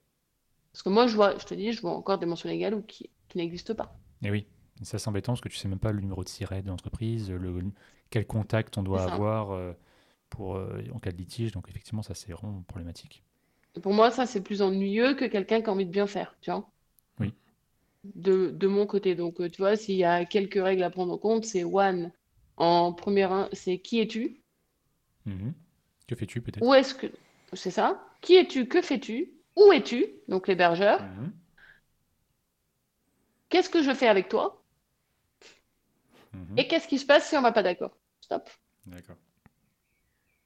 Et là, on a fait déjà un premier pas et euh, à moindre frais. Bah, ensuite, on pourra améliorer les choses en allant voir, comme tu disais, un avocat spécialisé ou un juriste qui pourra tout reprendre et faire un truc vraiment il y a des contracts, Il y a des contract managers qui sont, euh, qui sont très bons aussi pour avoir des contrats. Mhm. Euh, voilà, ça fait, partie, ça fait partie du deal. Quoi. Ok, bon ben voilà, on a, on a déjà les clés. Sur la conformité, après, euh, ouais, non, alors là, il n'y a plus d'excuses, en effet. Et puis après, sur la conformité, je veux dire, habituellement, tout dépend qui t'as en face. Hein. Mais tout dépend de l'entreprise aussi, mais je connais beaucoup comme moi. Hein. Euh, on ne fait pas faire le même prix à une personne qui brasse des millions d'euros. Oui, c'est normal. Qu'une personne qui vient de se lancer. Tu vois, c'est aussi euh, du bon sens, quoi. Oui, euh, il y a quand même un aspect humain. Vous n'êtes pas des machines. Ah ben, voilà. Donc, donc c'est un peu ça. Et puis derrière, clairement, hein, je veux dire, euh, s'il y a un besoin, tu sollicites une personne qui en parle sur les réseaux. C'est aussi une façon de. Ça sert aussi à ça, les réseaux. Et, puis, si c'est pas moi, c'est quelqu'un d'autre. Dire, euh, je te mets en contact sans aucun problème.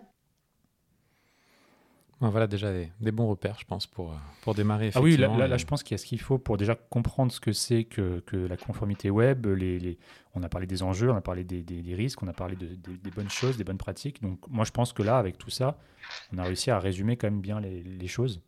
Il reste un point et je bah, pense que je pense que ce point-là, il, va, il, va particulièrement parler à Alex. Donc du coup, je te laisse. Euh, ah oui, non, bah, c'est sûr que on, a parlé un peu des réseaux sociaux. On a parlé de site web, on a parlé de réseaux sociaux, on a parlé de marketplace. Et puis c'est vrai qu'il y a un peu les évolutions euh, euh, fortes ces, ces, derniers mois avec l'arrivée des intelligences artificielles génératives. Et, ah oui, c'est sûr que ça te parle. Ouais. ouais j'ai l'impression que j'ai l'impression que ça, ça, va poser encore de nouveaux. enfin, en tout cas, ça pose déjà dès aujourd'hui de, de nouveaux problèmes et en tout cas enjeux Claire. Oui. Euh, donc, ben, en particulier, voilà, ChatGPT. Beaucoup de gens l'utilisent oui pour leur travail, oui. Ok. Tu as... Oui et non, j'ai envie de te dire, Ouais. parce qu'en réalité, euh, déjà dans un premier temps, euh, est-ce que tu as déjà posé la question à ChatGPT? Parce que moi, je l'ai fait avec des étudiants, parce que j'enseigne également à des masters. Mais est-ce que tu as déjà posé à ChatGPT, ouais, particulièrement lui, où est-ce qu'il trouvait ces informations?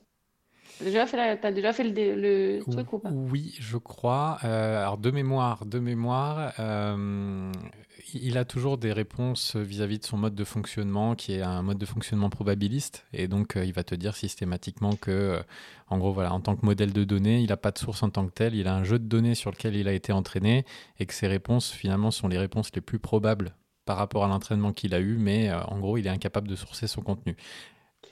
Alors, il dit ça, Ouais. mais surtout maintenant, alors je ne sais pas si toi tu avais lu ça, mais moi euh, je l'ai fait euh, pas plus tard que mercredi dernier, et la réponse est donc euh, que c'est des algorithmes et qu'il a une base en effet d'informations, Ouais.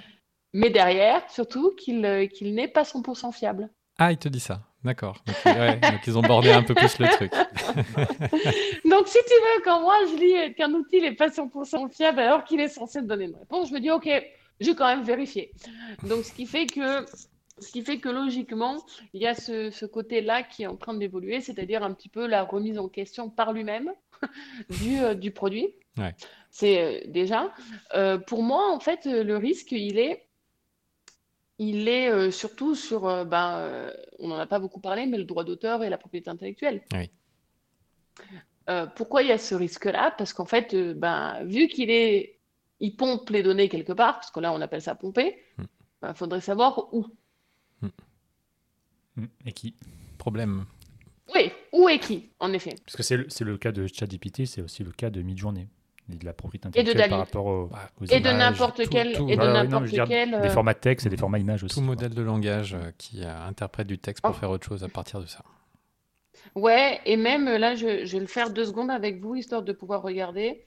J'ai euh, sauvegardé, je vous dis, ce gars qui euh, arrivait à se faire euh, retrouver, enfin, avait euh, son Pimp, Pimp Eyes ou un truc comme ça, euh, Pimmy Eyes, enfin, euh, ce, même cette IA qui te permet justement d'avoir une reconnaissance faciale. Ouais. Mais il manque, euh, il manque la base de la base de la base. Pas, même pas qu'au niveau RGPD, il manque le consentement, que ce soit le consentement de l'auteur, le clair. consentement. C'est dingue. Voilà, le consentement. Non, mais voilà, c'est des. Enfin, moi, je trouve ça ouf, quoi. Donc, euh, voilà. Donc, c'est vraiment le consentement. C'est-à-dire qu'en fait, euh, on est. euh, sur euh, moi, les, les nouvelles technologies de ce style-là, j'ai toujours un peu. On va arriver au point où ce qu'ils vont créer, c'est du blanchiment un peu de données. Ouais. De données. de, bah, Parce qu'au bout d'un moment, à force de l'utiliser, Alexandre, toi, tu vas créer des données. Mm, oui. Tu vas créer leur base de données. Si tu lis les conditions, est-ce que tu as lu les conditions générales d'utilisation de, De- de- de de- notre très cher euh, outil? no- no- notre cher chat GPT, écoute, c'est c'est une, une de mes passions. Je dois dire, euh, Ah ouais? d'aller scruter ces conditions générales. Non, mais c'est vrai, c'est vrai, c'est vrai. Je suis, je suis allé voir Non, un petit peu, ouais. Non, mais Ouais, c'était. d'accord. Et? Eh ben, c'est flou. c'est flou. Ouais, c'est ultra flou. Et puis, quoi d'autre? En fait, il, parle, il dit que, il dit que ce que tu crées, euh, c'est pas de ta propriété intellectuelle. T'en restes l'auteur, t'en restes responsable. C'est-à-dire que si tu fais de la merde, c'est toi qui payes au niveau, euh, tu vois, euh, juridique. Ouais. Par contre, ils ont le droit de l'utiliser comme ils veulent.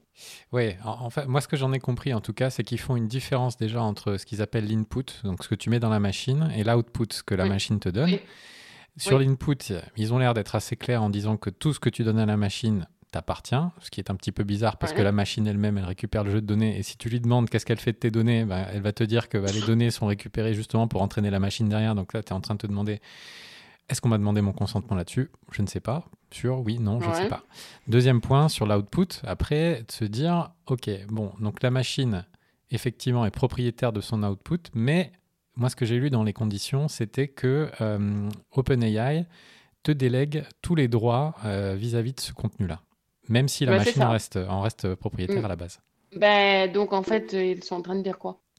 Que si elle est propriétaire, elle reste propriétaire, elle a la propriété intellectuelle. Hmm. C'est, si peu, ils disent deux choses qui sont antithétiques. C'est ça, ouais. Je vous ai envoyé un message là, si vous avez euh, vu. On pourra le mettre du coup euh, dans le lien de On va regarder Ouais. description. Ouais. C'est euh, c'est l'outil qui permet, à travers une photo, de retrouver les gens. Pim Eyes. Incroyable. Voilà. Je vous laisse vous amuser. E-Y-E-S. Ouais. Ah, on va regarder ça. avec- Ouais, ouais. Je vous laisse vous amuser dessus et me donner votre avis dessus. Moi, je trouve ça, j'ai trouvé ça assez effarant quand j'ai vu la vidéo. De l'autre côté, pour revenir à, à la création technique, en fait, Ouais. il faut savoir qu'au niveau du droit, on considère euh, qu'une création de, un créateur de contenu, donc euh, à proprement parler, que ce soit un Squeezie, un Locklear, euh, qui on veut, une Natou, quand elle fait de la vidéo ou quand elle fait de, euh, peu importe, euh, j'en sais rien, moi, ce qu'elle peut faire, ça reste de sa propriété. D'accord? Hmm. Elle a utilisé Premiere Pro, elle a utilisé euh, Photoshop, elle a utilisé ce qu'elle veut. Dans tous les cas, ça reste de sa propriété. Hmm. OK? Pourquoi ça change quand on utilise de l'OpenAI alors? Tu vois, euh, c'est ça en fait euh, le point. C'est-à-dire qu'en fait, eux, ils considèrent que tu le crées à travers l'outil. Donc, sans l'outil, tu ne l'aurais pas créé. Donc, ça leur appartient. Mais toi, tu en restes l'auteur et donc tu en restes responsable. Oui. Ils veulent le beurre et l'argent du beurre. En fait, tu as le, t'as le call négatif, tu n'as pas le positif. Donc, c'est soit tu es responsable dans le bien et dans le mal, et dans ce cas, tu es aussi propriétaire. Soit, à mon sens, bah, tu ne l'es pas du tout. Et dans ce cas-là, euh, s'il y a un problème, c'est eux qui, c'est eux qui, sont, qui sont responsables. Quoi.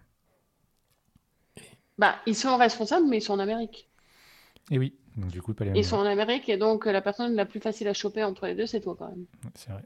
Ce qui, va être intéressant de voir aussi, c'est comment ils vont cadrer, parce que je, ne- crois pas avoir vu ça dans les conditions générales, mais maintenant qui, en fait, tout simplement parce que les plugins ne sont pas encore arrivés, mais donc maintenant que la machine a des plugins qui sont connectés à elle et que tu peux avoir un impact sur le monde externe à ChatGPT, et je pense qu'ils vont devoir certainement cadrer un peu plus parce que que- que- quelle va être ta responsabilité, toi, tu vois, vis-à-vis de, de plateformes tierces si euh, tu fais quelque chose avec ChatGPT, tu vois, qui est à un moment donné, enfin, tu crées un, tu crées un préjudice. Ah bah non, mais t'es quand ça. même responsable. Bah non, mais si tu fais de la merde, tu- non, non, non, attends, non, non, il n'y a pas de, il y a pas à cadrer. Excuse-moi. Je te donne un exemple tout bête. Ouais. D'accord? Est-ce que vous cuisinez? Mhm. Ouais? Vous savez faire une omelette? Oui. A priori. Ok. Ben, je sais pas, hein, j'ai vu euh, pendant que je travaillais la dernière fois sur Top Chef que faire une omelette palace, c'était un truc super compliqué. Ah bon. Bref. Revenons à notre IA. Imaginons que vous prenez une poêle qui adhère, qui Ouais. colle. Ouais. Pourtant, vous avez des super œufs. hein. Mhm. Votre omelette, votre omelette, vous devez l'amener à votre, à votre, à votre grand-mère. Mhm. Ok. L'omelette, elle arrive, elle est pas belle. C'est de la faute à qui? À, Chet- à, à la poêle ou à celui qui a utilisé l'omelette? Et, enfin, qui a fait l'omelette sur une poêle pourrie? Moi, ça me paraît assez évident. Bah voilà, j'ai répondu à ta question par rapport à ChatGPT. Ce sera pas ChatGPT qui va être responsable si tu fais toi. C'est pour ça que je vous ai dit qu'avoir une bonne assurance, c'est important, Hmm. surtout dans le web. Euh, mais euh, dans ce cas précis, c'est pas la poêle qui est fautive. Vous le saviez quand vous l'avez utilisé que la poêle, elle était, elle adhérait. Ouais. À moins que euh, elle a toujours été super bien et que ça a changé, mais euh, Il y avait, il y avait la connaissance à la base de la, la malfonction de la poêle en question. Donc, euh, Je vais dire, là, pour le coup, c'est plus une surprise. Il y a eu quand même XY, il y a eu quand même, enfin, même pas XY, des milliers et des milliers d'articles sur les outils pour savoir que, euh, il faut le considérer comme un outil, justement, et non pas comme une finalité en soi. Mais après, c'est un super outil. C'est ça que je, ça que je trouve intéressant aussi, c'est que c'est un chouette outil à utiliser. Par contre, c'est un outil. Euh, on peut lui, enfin, moi hier, échangé avec une fille qui fait euh, du graphisme. Elle me dit, non, mais Léa, c'est super. J'ai dit, et toi, t'as pas peur? Euh, Mais je savais qu'elle allait me répondre non, hein. mhm. Mais elle m'a dit non. J'ai dit pourquoi? Elle m'a dit non, mais Léa, ça va être super bien. Ça va nous permettre de voir un petit peu les différences, tu vois, de, de faire évoluer notre façon aussi de dessiner, etc. Ça va nous permettre de faire des A/B testing plus rapidement. Ça va nous permettre de répondre à une question d'un client euh, si on n'a pas le temps d'un côté et de, et de montrer ce que nous on avait fait et de montrer les différences que ça pourrait engendrer. Ouais. Tu vois, et je veux dire, elle, elle le voit comme un facilitateur. Mhm. Et je pense que c'est comme ça qu'il faut le voir. Ouais, bah, je, je- je fais partie de ce camp-là euh, également. Euh, mais euh, après, oui, cer- certains l'envisagent, tu vois, de plutôt le côté un peu justement commercialisation. euh, ce que produit l'IA, est-ce que je peux le commercialiser? Ah, mais moi, j'ai eu la question. Là, il n'y a pas très longtemps, j'ai un pote qui m'a demandé, Marianne, euh, si je fais des images avec Dali, est-ce que je peux les vendre? Hmm. Je lui ai dit, est-ce que si tu... Je lui ai dit, euh, qui l'a fait?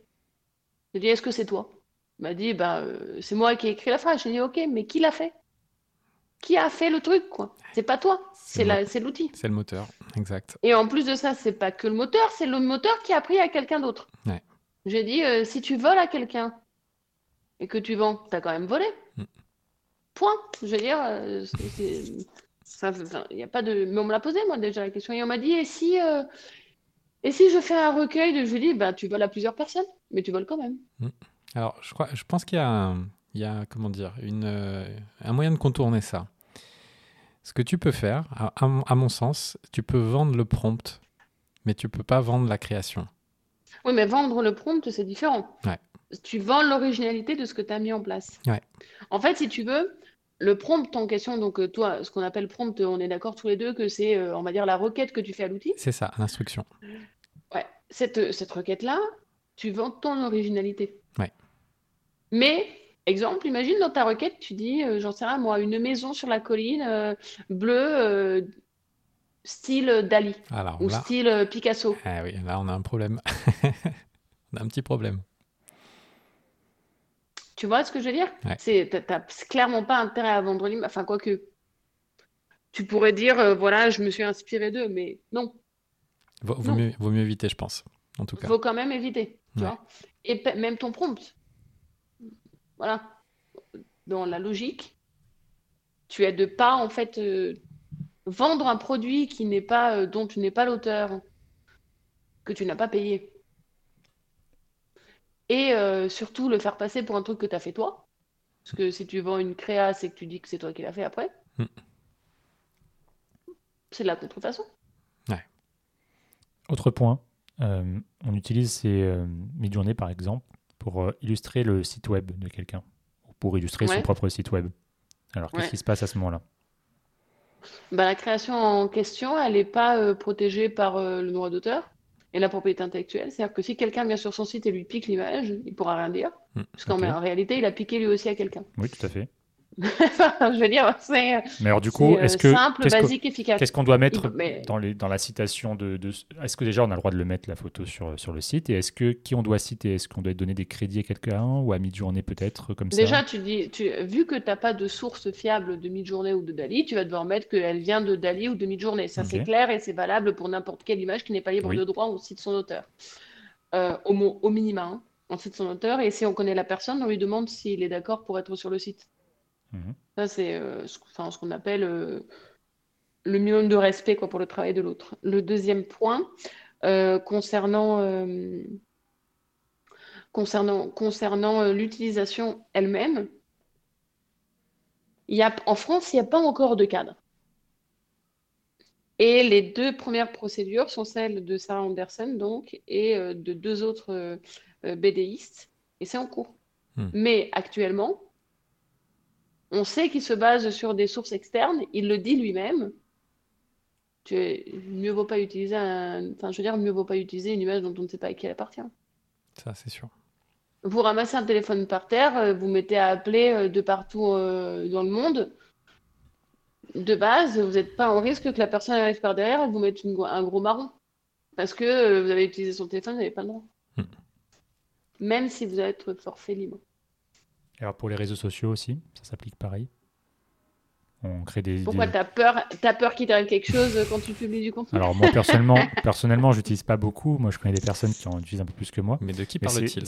c'est- une vraie question parce que ça se voit de plus en plus. Et du coup, Ouais. qu'en est-il de cette légalité Alors, euh, si tu veux, j'ai envie de te dire que, en vu ce que fait, vu ce que fait le réseau social avec notre contenu, c'est-à-dire s'asseoir un petit peu toujours sur notre propriété intellectuelle, euh, vu le fait que il y a le but de base du contenu, ce n'est que créer du contenu. Je m'explique. Et de base, on n'est pas en train de vendre à tout va. Oui. Elle va pas vendre le produit. Ça sert à illustrer un contenu qui est créé. Tu vois? Mhm. On pourrait dire, on pourrait, si le texte, par exemple, de la personne, c'est le sien, on peut considérer quand même que on y, et que c'est d'une façon, on va dire, euh, une logique didactique. Tu vois, quand toi tu utilises Midjourney, c'est une façon, tu vulgarises un concept souvent. Mhm. Donc d'une certaine façon, j'ai envie de te dire, on peut considérer que c'est aussi une façon de plus d'information qu'une façon de, euh, de usurper euh, l'auteur. Hmm. Tu vois, tu vas pas le revendre derrière ta création. Ouais, Elle peut te générer du, Comment du, du- du- du business, on va dire, indirectement. Oui, d'accord. Mais te- c'est pas l'objectif de base. pas c'est pas ta création qui c'est pas l'image qui te Mm. que- c'est pas l'image que tu vends. Exactement. Si tu veux, c'est un peu comme la, la NFT, quoi. Une NFT, tu, quand tu l'achètes, tu achètes la créa, tu n'achètes pas euh, le fait de pouvoir la réimprimer, la remettre ailleurs, etc. Tu vois. Ouais. ou pas? Ouais.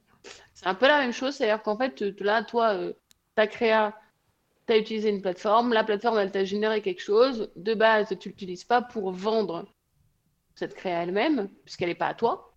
C'est là où, en fait, c'est important. hein.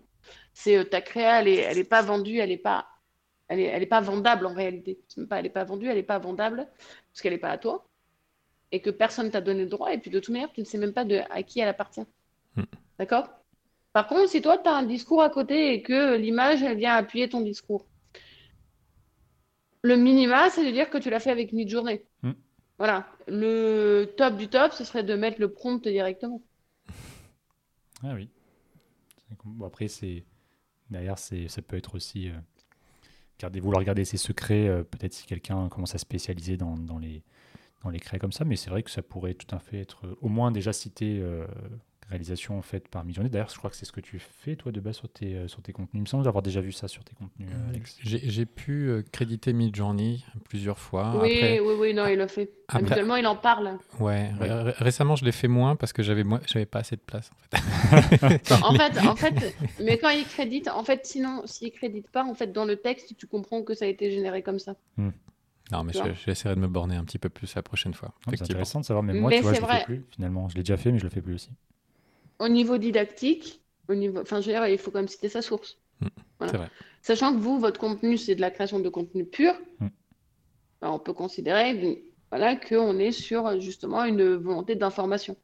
Ouais. pas une volonté de commercialisation de l'info. Tu vois la nuance? Ouais, tout à fait. Moi, je, je, je me, je me suis mis à utiliser des illustrations Midjourney. J'avais à peu près la. Enfin, j'ai un peu le même cheminement, en tout cas, euh, que le- la réflexion que tu as à ce niveau-là, en me disant que, effectivement, difficile de- d'identifier l'auteur, mais euh, d'un autre côté, on va dire, de l'autre côté, le risque n'est pas forcément euh, gigantesque, euh, euh, étant donné les, les- les implications, en fait. Les- la, la- la Bon, en fait, si tu veux, en fait, si tu veux, il y a deux trucs. Mais là, ça va parler un peu jurisprudence. Midjourney a une volonté de se positionner un petit peu sur ce qu'on appelle un prestataire technique, Mm. donc ne pas être responsable de ce qu'elle crée. Ouais. OK? Un, et ChatGPT aussi, dans la réponse de je ne suis pas 100% fiable, je ne suis qu'un outil, etc. OK? De l'autre côté, de l'autre côté, euh, si tu veux, on est un peu également dans euh, les nouvelles jurisprudences qu'on a eues sur euh, tout ce qui est plateforme, Mhm. comme notamment, j'en sais rien moi, on a eu euh, Louboutin contre Amazon, qui justement a rendu Amazon actif dans la, dans la vente de chaussures fake parce qu'il donnait les moyens à la personne qui voulait contourner justement la légalité et utiliser un des symboles de la marque Louboutin, donc la semelle rouge, pour vendre mieux sur sa plateforme. Mhm. Donc, si tu arrives à prouver que c'est grâce à en fait Midjourney, que, enfin, que Midjourney est responsable de ce qu'elle publie, et que toi, t'es pas, que tu n'as pas d'action, bah, là, tu es tranquille. Mais en réalité, le fait est que c'est toi qui fais ta requête. Mm. Elle, elle ne fait que chercher. Là où c'est problématique, c'est où elle cherche. Et c'est ça, l'intention, en fait, hein, à la base. Mais c'est, mais c'est quand même toi qui crée. Elle pourra toujours te dire, oui, mais c'est par rapport à sa requête que moi, il cherche comme ça. Mhm. Donc, il y a toujours une part de, euh, en fait, de division sur euh, en fait, euh, l'utilisateur. Et le fait que c'est un outil, c'est pour ça que je te dis qu'en fait, tu peux l'utiliser comme base, mais il faut au moins le modifier. Ouais, non, tout à fait. Ça nous fait une heure et demie de quasiment de un peu moins peut-être? Un petit peu moins, un Un petit petit peu peu moins. moins, ouais, une heure et quart. Mais euh, on a fait une belle émission. ouais. Alors après, c'est vrai que c'est quand même un sujet important et c'était bien. On a fait, on a fait quand même le tour. On a essayé d'être le plus synthétique possible. Et, euh, et je pense qu'avec tout ça, comme on a dit tout à l'heure, on a les personnes qui nous écoutent, en tout cas, ont, ont les éléments de base déjà pour faire les choses correctement, pour éviter de tomber dans des pièges. Donc du coup, pour ça, on te remercie du coup, Marianne, d'être venue nous voir et d'avoir parlé de tout ça. Je t'en prie. Gr- Grande question, comment on fait pour te trouver? Eh oui, c'est vrai. Comment on te trouve Ah bah, il faut suivre euh, Richard et Alexandre et chercher dans les contacts en commun habituellement, j'y suis. Non, euh, euh, déjà, je suis souvent dans les likes et dans les commentaires des deux personnes. Quand l'algorithme de LinkedIn me montre également ce que Richard fait, Ah, parce bah que oui. en fait, non mais Tu ne c'est likes pas drôle, hein. assez encore, peut-être. C'est ça, c'est ça. Mhm. Ils n'ont pas encore compris que je suivais euh, voilà, activement. Non, mais c'est marrant. hein. Mais, euh, et de l'autre côté, euh, bah, moi, on me trouve sur euh, Marianne, comme le symbole de la France, Vendier, V-A-N-D-I-E-R, et euh, j'ai euh, le symbole euh, du tournevis. Pourquoi? Bah, parce que vous l'avez compris, je suis, comme je vous le disais au départ, la partie relou du numérique et je serre un petit peu les vis, même dans les stratégies. C'est-à-dire que j'ai le côté un peu, un peu désagréable, mais utile. Eh oui. Parce qu'après, on vend mieux et on vend plus tranquille aussi. Bon, mais on mettra, on mettra de toute tes liens dans, dans la partie euh, description, commentaires, selon où, où on publiera Ouais, ce, podcast. C'est déjà avec plaisir. Voilà. C'est déjà un énorme plaisir de, de vous avoir. Vous êtes deux personnes que j'apprécie énormément. Bah, merci beaucoup, plaisir parta- partagé. et, on, ouais. et on pense la même chose aussi. C'est pour ça qu'on t'a invité d'ailleurs. Et quand je viens sur Nice, Richard, Oui. je compte sur toi. Bah oui, tu peux, tu peux toujours. Voilà. Parce que pour le coup, sur Nice, euh, j'y viens, euh, c'est sûr, cet été. Ah, Donc, au moins, vous le savez. Ben voilà. L'affaire le, rendez-vous est pris pour ceux qui veulent parler Avec de- Jordan, avec Thomas, avec voilà, toutes les personnes qui sont là, on les prend tous, on y va. Exactement. Bon, bah, Ça super. marche. Bah, écoute, merci encore euh, Marianne. Et puis, Merci à euh, vous. Merci beaucoup, Marianne. On espère, euh, pour ceux qui nous écoutent, on espère que ça vous a plu et que, et que bah, du coup, vous pourriez avoir les, les- les- les premières bonnes bases pour faire les choses correctement. Voilà. Sur ce, on vous dit à très bientôt. Au revoir. À très vite.